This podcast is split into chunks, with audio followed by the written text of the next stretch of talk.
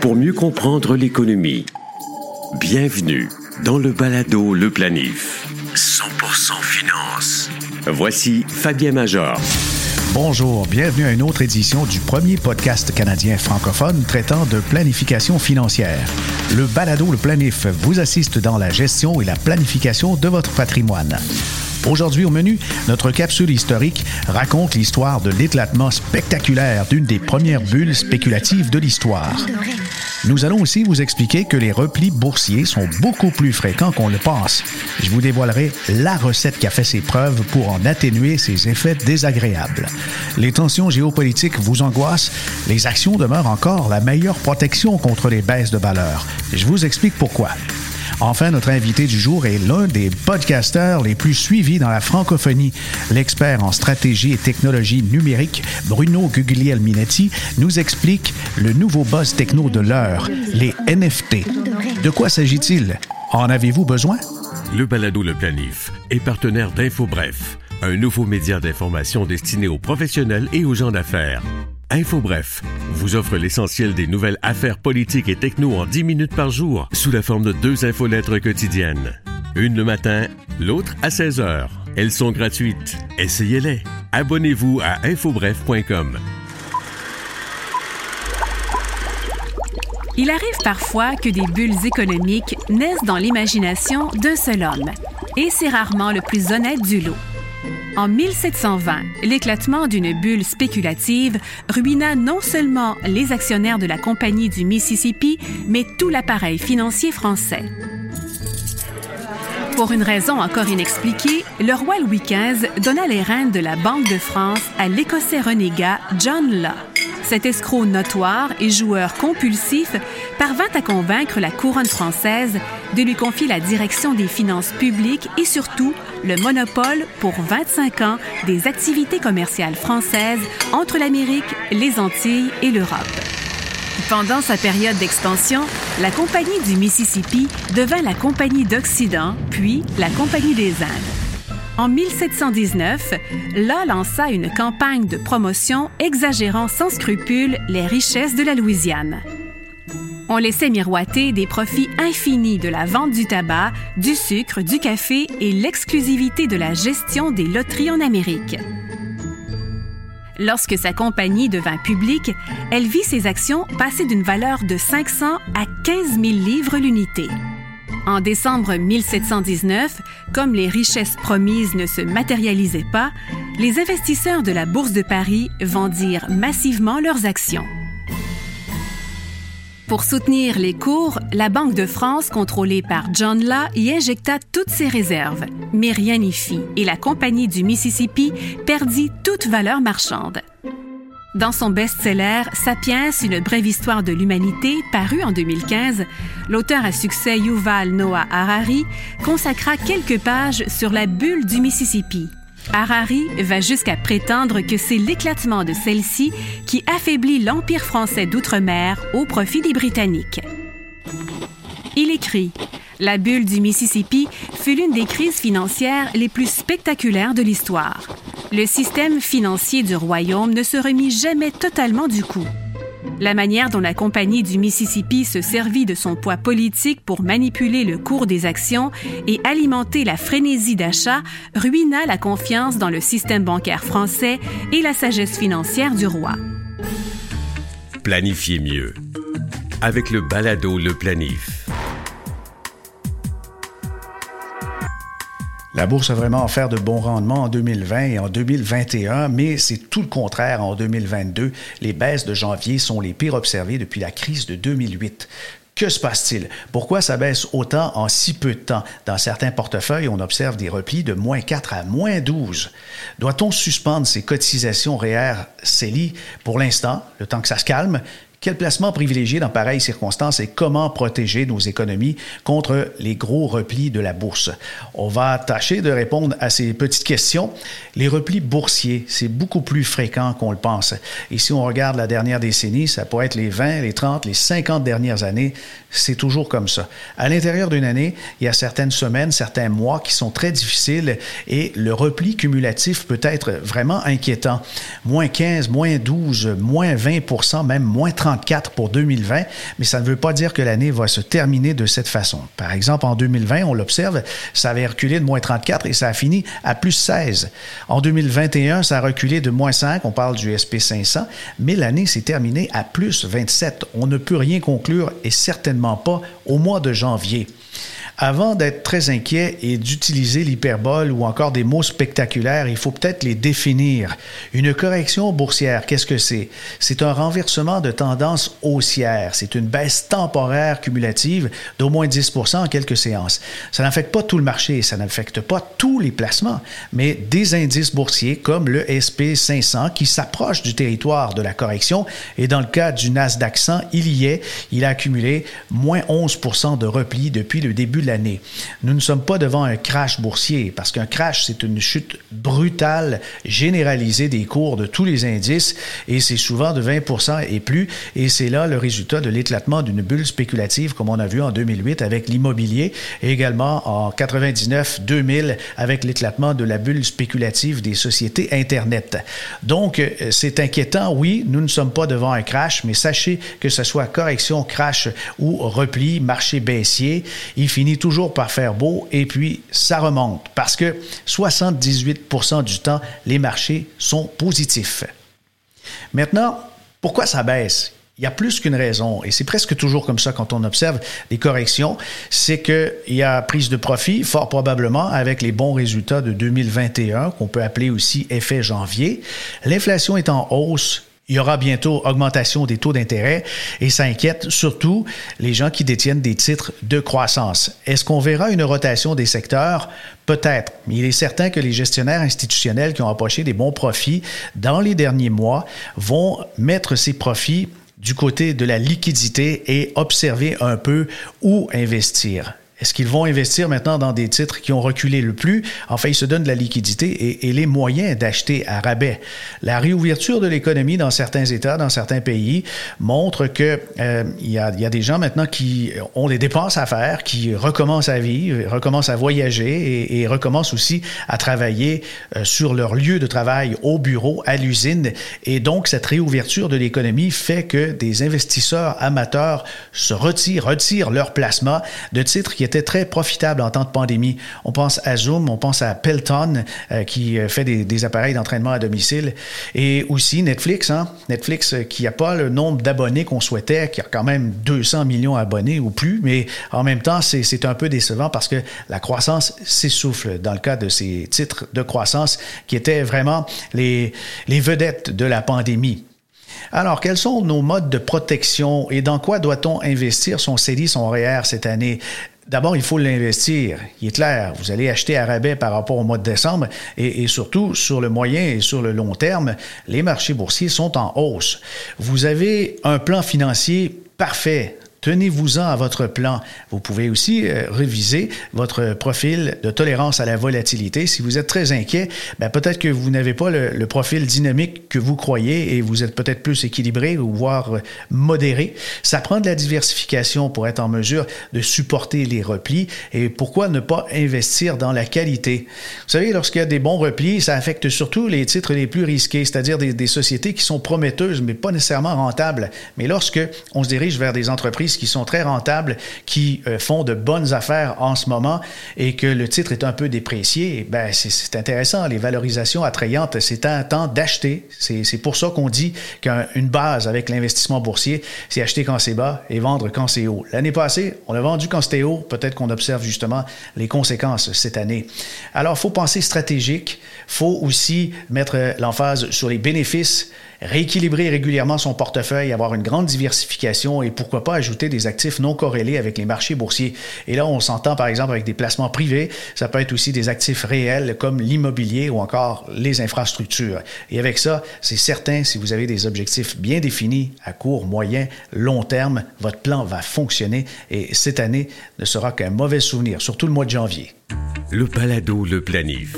Pour mieux comprendre l'économie Larry McDonald est un économiste à la retraite qui blogue sur Investing Journey et on peut lire aussi de temps à autre des textes, des chroniques spéciales dans le Globe and Mail par Larry McDonald. Il a publié il y a quelques jours de ça un article dont le, titre, c'est une traduction libre, Ce que dit l'histoire sur l'investissement en période de crise militaire et de conflit. Parce que si on peut être anxieux, inquiet en consultant par exemple l'actualité, en lisant les nouvelles, ou en regardant notre relevé de compte avec la forte volatilité de janvier, c'est certainement en pensant aux menaces, aux tensions géopolitiques qui s'intensifient. La Chine qui menace de guerre si nécessaire, nucléaire contre les pays qui interfèrent dans sa revendication sur Taïwan, eh ben là, euh, bien sûr, euh, c'est pas un discours qu'on est habitué. La Russie qui masse des troupes et des missiles balistiques à sa frontière avec l'Ukraine, oui, on peut être inquiet. Est-ce qu'il est temps euh, d'espérer le meilleur, mais de prévoir le pire. C'est dans ces termes qu'aborde justement ce sujet Larry McDonald dans le, le Globe and Mail. Le bulletin du Atomic Scientist ne dissipe pas les inquiétudes concernant l'arrivée de la Seconde Guerre froide et le risque accru de conflits militaires. La semaine passée, ce, bulletin du Atomic Scientist a de nouveau réglé l'horloge de la fin du monde à 100 secondes avant minuit le plus proche dans ces 75 ans d'histoire du scénario de l'apocalypse. Bien sûr, les, les, plus anxieux avec ça euh, vont être encore plus tourmentés et investir en période de crise militaire et de conflit, ben c'est pas très discuté euh, dans le monde des investisseurs ou encore dans la littératie financière des dernières décennies. Il y a une exception notable, par exemple. Il y a un livre en 2008 qui a paru, Wealth, War and Wisdom. C'est Barton Biggs qui avait écrit ce livre. Il disait qu'une flambée d'hostilité peut provoquer une forte baisse des marchés boursiers. Les investisseurs recherchent la sécurité dans les liquidités ou encore dans les Mais à moins d'une résolution rapide, ben, ces deux actifs, ils s'en sortent généralement pas très bien en raison de l'inflation générée par les banques centrales qui accélèrent les presses à imprimer pour financer l'effort de guerre. Alors, je me répète, la liquidité des obligations n'est pas un très bon refuge, selon Barton Biggs dans son ouvrage de 2008. Mais euh, si on reste avec les actions, ben, c'est souvent la meilleure solution, selon Biggs et plusieurs aussi. De 1900 à 1949, période au cours de laquelle deux guerres mondiales ont éclaté, les actions des pays alliés ont surperformé les autres classes d'actifs, enregistrant un rendement annuel, euh, rendement annuel moyen de 4,2 vous allez dire 4,2, c'est pas terrible, mais euh, c'est positif, hein? Et puis, euh, ça permet bien sûr de contrer l'inflation. Acheter des actions au bruit des canons peut être encore plus lucratif. Lorsque la Seconde Guerre mondiale a éclaté, l'investisseur légendaire Sir John Templeton a acheté plus d'une centaine d'actions bon marché à la bourse de New York. Et en 1946, ils ont été vendus pour un rendement annuel réel moyen de 12 pas si mal. Hein? Alors reportons-nous maintenant pour l'histoire récente, à 2014, lorsque la Russie s'est emparée de la Crimée. Une autre légende de l'investissement, Warren Buffett, a fait remarquer sur les ondes de CNBC que même s'il savait que ça allait conduire à une guerre majeure, il achèterait toujours des actions. Les actions en Allemagne, en Italie, au Japon, les principaux pays de l'axe de la Seconde Guerre mondiale ont également surperformé d'autres actifs à l'intérieur de leurs frontières de 1900 à 1949. Cependant, il s'agissait d'une sous-performance, une surperformance en raison de rendements négatifs comparativement plus faibles. Il est pas bon d'investir dans la plupart des actifs d'un pays qui part en guerre, ça c'est certain. On se mettra pas à acheter des actions de la Russie demain matin.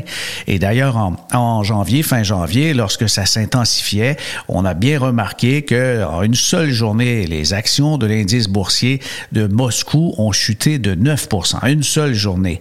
L'importance de la diversification est mise en évidence par les ravages financiers subis par les vaincus. Et la richesse devrait être répartie entre plusieurs pays à devises fortes et doit également être diversifiée à travers les actifs.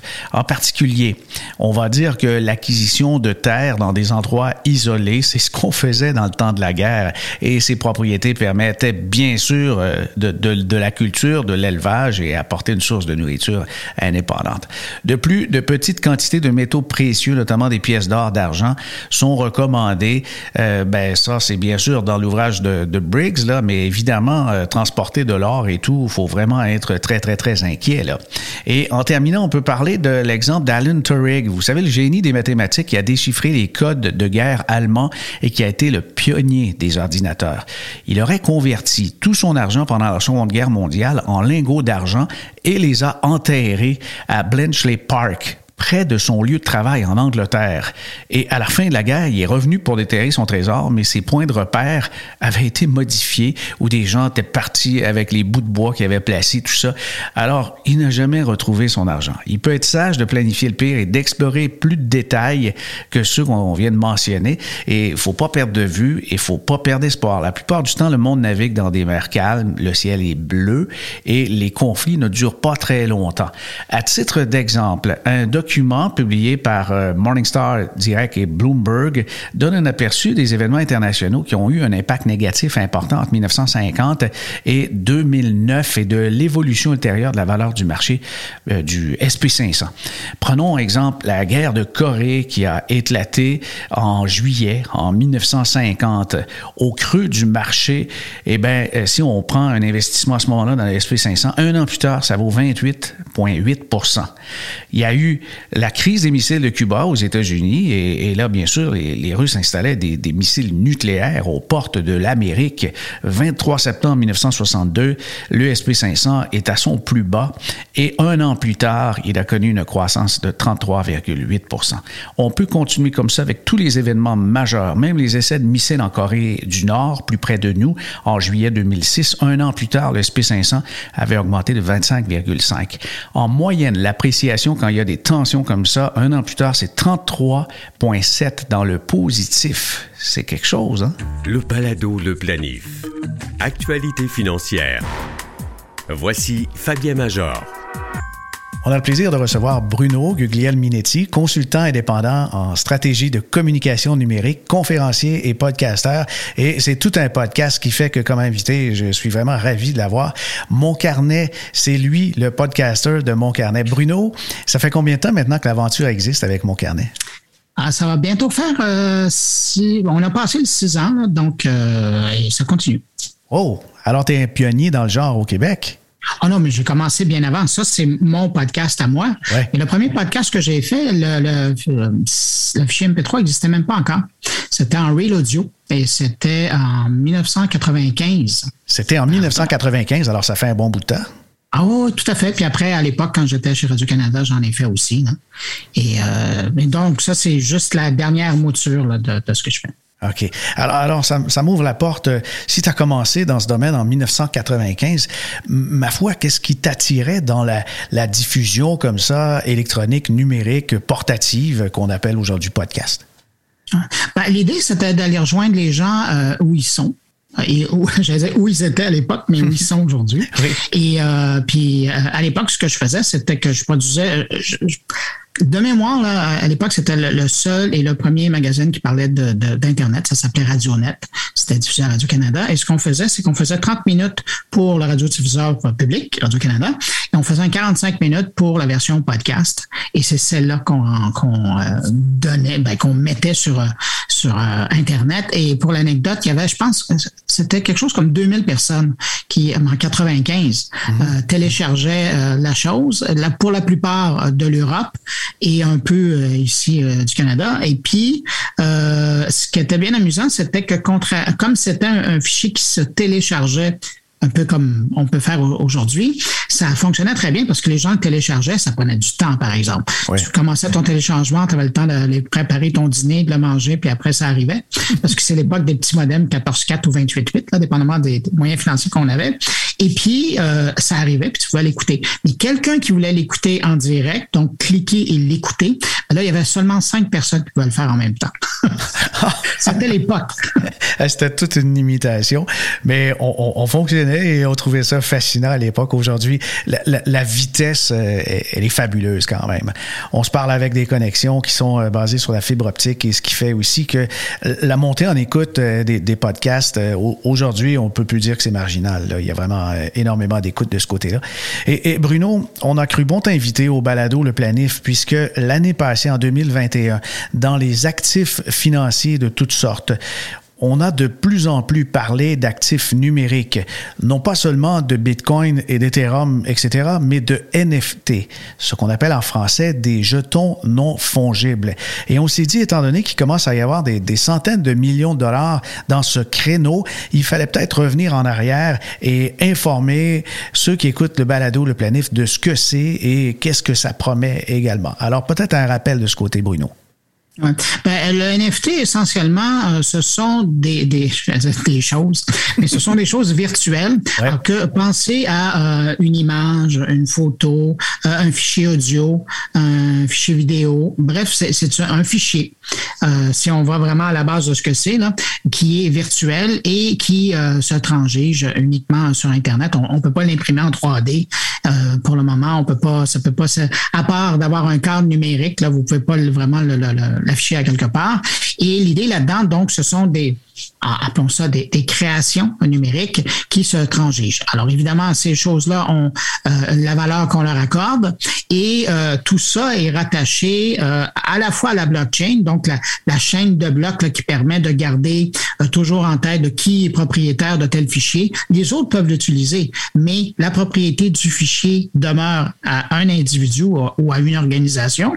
Et puis, dans la plupart des cas, c'est payé en utilisant de la crypto-monnaie importe la crypto-monnaie qu'on utilise, pour par la suite. Donc, il y a vraiment tout un, suivi.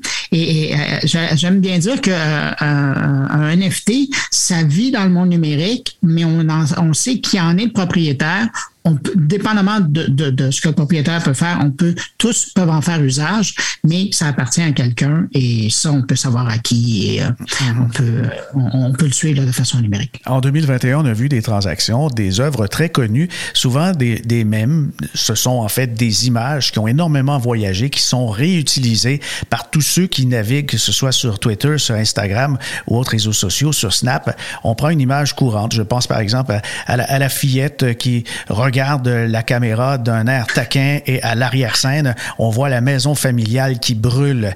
Et d'y voir l'air, c'est comme si elle a fait un mauvais coup. Elle est aussi. Alors, cette photo est énormément voyagée et il y a quelqu'un qui, qui, a acquis euh, cette image-là, euh, cette image numérique et qui a payé des centaines de milliers de dollars pour être le propriétaire. On est devant un cas de NFT. Oui. C'est drôle parce que je pensais que tu allais parler de l'autre image où on voit une petite fille, une blondinette qui est assise. On a l'impression dans la minivan familiale et qui regarde avec un air hébété son parent, qui prend la photo. Et ça aussi, ça a été acheté. Mais il y, a eu donc ces, ces mêmes-là qui ont été, euh, qui sont des mêmes connus, là, que les, les gens bon, sont devenus propriétaires. Mais il y a aussi des moments importants d'Internet. Je pense notamment euh, à une, euh, la première version de Wikipédia. Donc, la, la première chose qui avait été, la, la première page d'accueil de Wikipédia, ben, il y a le fondateur de Wikipédia qui l'a, vais dire, offert, qui l'a mis à prix en, comme euh, NFT et puis euh, qui a partagé après par le suite les gains avec une organisation. Mais, mais il y a des moments importants, euh, comme le, premier le, premier vidéo sur YouTube, ça a été fait comme ça, puis ça, ça a servi à faire des dons. Puis il y a aussi, de l'autre côté, des, des gens qui sont assez ingénieux, je dis des gens, puis aussi de, de très jeunes utilisateurs qui sentent la bonne affaire et qui sont très créatifs et qui arrivent à créer des choses mhm. et à les vendre comme ça sur Internet. Souvent des, créations artistiques, euh, mais ça peut être des photos, comme je dis, hein, ça peut être des photos, de l'audio, de la vidéo ou, des, créations là, qui sont euh, qui sont du monde du numérique. Mais, ceux qui achètent et prêts à débourser des centaines de milliers de dollars, voire des millions pour des NFT, qui sont ces gens? Ben, au, début, je dirais au début 2021, puis même en 2020, quand je commençais à suivre ça, c'est beaucoup des gens, je veux dire, des gens très fortunés qui ne savaient pas quoi faire, sauf d'adopter de nouvelles vagues ou de tester de nouvelles vagues, parce que euh, quand on parle d'acquisition de 4 millions, de 5 millions pour euh, un bidule là, euh, qu'on peut télécharger avec le, en cliquant à gauche, à droite sur sa eh ben, ben, C'est ça, moi, qui me fascine, c'est qu'on a des œuvres connues que si, si on la veut, c'est gratuit ah en, cliquant faire un right click avec sa souris et quelqu'un est prêt à payer quand même quelque chose qui est, distribué euh, euh, massivement. Oui, mais à, quelque part, c'est aussi pour. Donc, c'est ça. À, la jeunesse, c'était des gens qui étaient bien fortunés et qui avaient le goût de, faire partie de cette vague, de tester. Puis, à, qui c'est symptomatique ou, non, c'est symbolique de ce que devrait devenir, on, a beaucoup parlé du Web 2.0, là, mais le Web 3.0, c'est ça. Quand on parle de NFT, c'est ça. Quand on parle de blockchain, quand on parle de crypto-monnaie, c'est de savoir, euh, d'avoir une partie du web. Alors actuellement, quand on parle du web, c'est que le GAFAM, on a l'impression à qui ça appartient, puis quelques fournisseurs Internet, là, parce qu'ils nous obligent à passer par eux pour y accéder. Mais euh, l'évolution du web, c'est un web où les gens auront, seront propriétaires de petites parcelles. Un peu comme, euh, je, reviens à une analogie que j'utilisais en 95 pour expliquer c'est quoi l'Internet. Ben, euh, l'Internet, euh, chaque municipalité a, des routes qui s'interconnectent et les provinces ont des routes, puis les pays ont des routes. Et à, à, partir de là, on arrive à créer un grand circuit routier qui nous permet de partir de Val d'Or et de se rendre jusqu'en Californie ou bien plus loin en Amérique du Sud, tout ça en en prenant, en, en, utilisant des routes qui appartiennent à différentes personnes. Ben, le Web 3.0, c'est ça. C'est l'Internet, mais qui appartient à différentes personnes et pas seulement aux GAFAM. Et donc, le même que vous allez utiliser de la petite fille qui, qui fait un petit sourire en regardant la maison qui flambe derrière, là, ben, oui, il appartient à quelqu'un maintenant. D'ailleurs, il appartenait à quelqu'un, la personne qui a créé cette œuvre-là, euh, mais elle l'a vendu à quelqu'un qui a été prêt à, à l'acheter. Mais reste qu'elle est encore disponible un peu partout et les gens peuvent l'utiliser pour une publication, pour agrémenter une, leur publication. Et c'est un peu ça. Le NFT, c'est comme, c'est comme symbolique de, de, cette nouvelle, de ce nouveau écosystème, si tu veux, de, du web euh, où on est plus responsable, plus propriétaire. Et le blockchain fait partie de ça et la crypto-monnaie aussi. Alors, il faut voir comme une œuvre d'art, un NFT. Euh, si on fait une toile, bien sûr, la valeur de cette toile dépend de ceux qui s'y intéressent, du nombre de personnes, l'offre, la demande. Et bien sûr, si on est un artiste populaire, sûrement que la valeur va aller en grandissant. Des fois, ça prend un décès pour qu'une personne puisse euh, avoir plus de succès en ce qui concerne la peinture. Mais revenons au NFT. Concrètement, une personne qui, par exemple, avec son iPad, fait une œuvre, fait euh, un, dessin ou un type d'aquarelle, mais qui est complètement numérique. Quelles seraient ses démarches si cette personne souhaitait vendre son œuvre numérique qu'elle vient de réaliser sur son iPad? Ben, il y a différentes galeries qui existent euh, où euh, il y a, on, peut aller déposer, comme euh, j'allais dire, un vrai peintre, un vrai artiste qui ferait une peinture. Un peu comme une galerie. irait chez un galeriste et mettrait cette, cette, peinture, sa création en, en, présentation, puis l'intéressé pourrait acheter la chose. Bon, ben là, dans le contexte du NFT, ben on le dépose dans une galerie numérique, dans un endroit. D'ailleurs, c'est pas pour rien, hein? Facebook est euh, ben, pardon, Meta est en train de travailler pour que, et sur Facebook et sur Instagram, très bientôt, on ait ce type de galerie-là. Alors, imaginez, là, euh, c'est une chose d'avoir des galeries ici et là pour les gens qui connaissent, euh, pour les connaisseurs, comme, comme on disait à une certaine époque. Mais là, du moment où Facebook et Instagram vont ouvrir des galeries, ben là, tout le monde, j'allais dire tout le monde et n'importe qui pourront créer quelque chose et les rendre là. Et si ces œuvres-là œuvre, entre guillemets, trouve repreneur, ben, c'est l'économie qui va rouler. Facebook, euh, pardon, Meta va prendre une, certaine cote sur la transaction, mais il y a des artistes qui pourront probablement vivre de ça. Et donc, c'est ça. Alors aujourd'hui, on prend son œuvre qu'on a créée, on la dépose dans une galerie et aussitôt qu'il y a un acheteur qui est intéressé, ben là, il y a une transaction. Et dépendamment des conditions de certains galéristes, ben, il y a une marge là, de profit qui est pris par celui-ci pour avoir euh, hébergé virtuellement l'œuvre. Et puis, par la suite, ben, on part mais il y a aussi des transactions qui se font euh, euh, entre créateurs et acheteurs et ça passe par un registraire euh, il y a une petite cote qui est prise qui est question d'administrer les, frais de, transfert de, propriété. Comme avec la blockchain. Comme des maisons. D'accord. Comme avec la blockchain, j'imagine que ça vient avec l'authentification, vient avec une série de chiffres et de lettres, là, un peu comme un numéro de série? Oui, tout à fait. Et euh, ben, c'est le principe, hein, euh, où euh, on, est, moi je dis toujours, on, on tatoue euh, on identifie comme ça un, bien. Mais par la suite, après, il y a l'authentification de la possession. Euh, il y euh, on, va parler d'un, un peu comme dans la crypto-monnaie, on va parler de la création d'un portefeuille de monnaie virtuelle. Ben là, il y a un portefeuille ou une galerie personnelle de ces biens. D'ailleurs, la semaine passée, il y a Twitter qui a lancé pour les gens qui sont abonnés au forfait Twitter bleu, qui est disponible uniquement au Canada et en Australie, si ma mémoire est bonne. Ben là, les gens qui ont un portefeuille euh, de, création NFT peuvent utiliser ce, ce portefeuille-là et afficher sur leur compte Twitter de ces créations-là. Bien sûr, parce que j'imagine si on paie des fois des petites fortunes pour des œuvres, il faut les montrer de temps en temps, comparativement à quelqu'un qui a ses tableaux à la maison, qui fait visiter. et, dans ce cas-là, imagine, on, a son, portefeuille virtuel avec ses œuvres, on a de la richesse qu'on transporte dans son téléphone, puis euh, on, doit, j'imagine, euh, narcissisme 101 oblige à avoir une possibilité de montrer, d'étaler ses possessions comme ça. Alors, euh, on doit qualifier les NFT d'œuvres de collection peut-être? Ah, tout à fait. Tout à fait. Il faut le voir comme ça. Et puis, évidemment, dépendamment de qui les possède, j'aime bien l'idée du narcissisme parce que dans certains cas, c'est vraiment ça. Mais on peut commencer à penser euh, au fait que euh, les, institutions publiques vont devoir se poser des questions. Euh, je pense à des grandes boîtes de, qui archivent notre patrimoine, genre les grandes galeries, les grands musées, les grandes bibliothèques. Ben, ces gens-là, à un moment donné, vont probablement s'intéresser à la chose, ce qui est pas officiellement qui n'est pas le cas. Je sais qu'à l'intérieur des organisations, il y a des gens qui regardent ça, mais il y a probablement des créations qui sont de l'ordre du patrimoine numérique euh, du pays qui vont commencer à circuler. Alors, qu'est-ce qu'on fait avec ça? On jase, là, je donne un exemple, là, mm-hmm.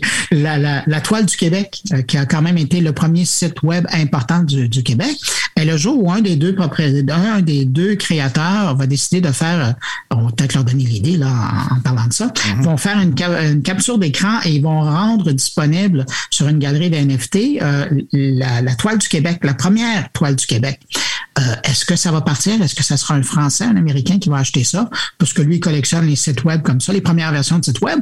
Ou est-ce que ça sera genre, euh, je sais pas moi, le Musée de la Civilisation à Québec qui va l'acheter en se créant une petite galerie NFT qu'on pourra aller voir quand on va visiter leur site web ou nous présente des expositions virtuelles? Ça soulève des questions aussi de ce mhm. côté-là. Ah oui, il y a des opportunités. Les universités, les municipalités et toutes sortes euh, d'œuvres caritatives vont pouvoir mettre en vente des, des NFT en ligne pandémie oblige, euh, il faut maintenant chercher du financement de manière un peu différente. Un souper spaghetti, j'imagine. un souper spaghetti Zoom, tiens, on vient d'avoir l'idée du siècle. On vend nos boulettes sur NFT. Pourquoi pas? où, il y aura des œuvres NFT qui seront tirées. Euh, pas tirées, mais qui seront mis à l'encamp. Silencieux, évidemment. D'accord. Et, Bruno, euh, en confidence comme ça, serais-tu prêt à, payer une somme d'argent importante, des milliers de dollars pour un NFT? Euh, importante, je ne le sais pas, mais je sais que je suis en train de regarder. Ben, je, me promène sur ces galeries-là pour voir ce qui est là. Mais à un moment donné, c'est comme, comme une peinture. Hein? Quand tu as le coup de foot pour quelque chose, quand ça vient créer chez toi une vraie émotion, là, qui n'a rien à voir de virtuel, tu, ressens quelque chose. J'en ai eu pour des peintures que j'ai à la maison. Moi, j'ai eu le coup de foot pour, pour, euh, pour une peinture. Ben, c'est sûr qu'à un moment donné, euh, ben, ça ne sera pas une peinture, ça sera un NFT. Puis après, on verra comment, comment on financera l'acquisition. Mais bon, on ne parle pas de de, centaines de milliers de dollars, mais euh, c'est sûr que je regarde de temps en temps. Et, d'ailleurs, même euh, au Québec, là, on commence à voir, il y a une galerie euh, notamment qui, à Montréal, vient d'ouvrir et qui présente des œuvres en NFT.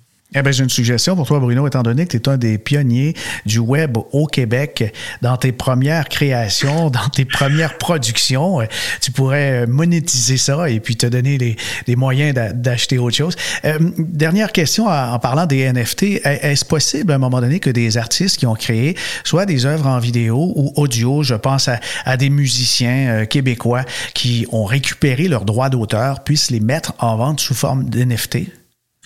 Tant qu'ils sont propriétaires euh, et, entièrement là, et donc ça veut dire, euh, puis, quand on parle de musique, c'est délicat parce que les droits mécaniques qui sont associés à ça, il y, a, les droits d'éditeurs, il y a les textes, il y a les musiques, mais s'ils détiennent tous les droits, ou à la limite, s'ils euh, viennent de faire une création qui n'a pas encore été éditée, ben c'est sûr que ça, ça sera une, avenue intéressante à regarder de leur côté. Ça, j'avais pas pensé, mais c'est un, très bon dans certains cas, là, euh, je suis en train de me poser la question quelle sera la première vedette euh, internationale, ben, elle sera peut-être ici, mais euh, vedette internationale qui créera une œuvre, une chanson ou, une vidéo pour une chanson, et plutôt que de la mettre, de l'envoyer à son producteur, et plutôt que de l'envoyer à sa maison de, de disques va dire non, moi, cette œuvre-là, je la mets en vente et ça sera un NFT. Ça va être beau, ça.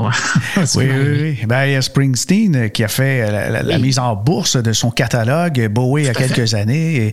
Et, c'est donc, euh, si ça s'échange sur une bourse, je pense que la blockchain a cette capacité aussi d'échanger des, des, actifs rapidement euh, sans, sans trop, justement, de, de frais. C'est la beauté de la blockchain. Bruno? La, première, la prochaine chose qui va venir bousculer l'industrie culturelle. Hein. Ah oui, peut-être, peut-être. Alors Bruno, merci beaucoup de la générosité de temps. Pour les gens qui veulent t'écouter, ils peuvent trouver mon carnet sur toutes les grandes plateformes de diffusion de podcasts. Et ceux qui veulent en conférence, on a quelque chose de commun. On est aussi avec euh, l'équipe Formax pour ce qui est des conférences. Ah oui, ben, je, oui, on, on devrait. Oui. Stitcher, Spotify, Apple et Google Podcast, Balado Québec ou SoundCloud. Le Balado Le Planif vous accompagne sur les plus grandes plateformes de podcast. Vos suggestions de thèmes à aborder et d'invités sont toujours appréciées et inspirantes. Par courriel, écrivez à fm@fabienmajor.com. Vous pouvez aussi, bien sûr, me contacter via Facebook, Twitter, LinkedIn et Vimeo. Ici Fabien Major. À bientôt.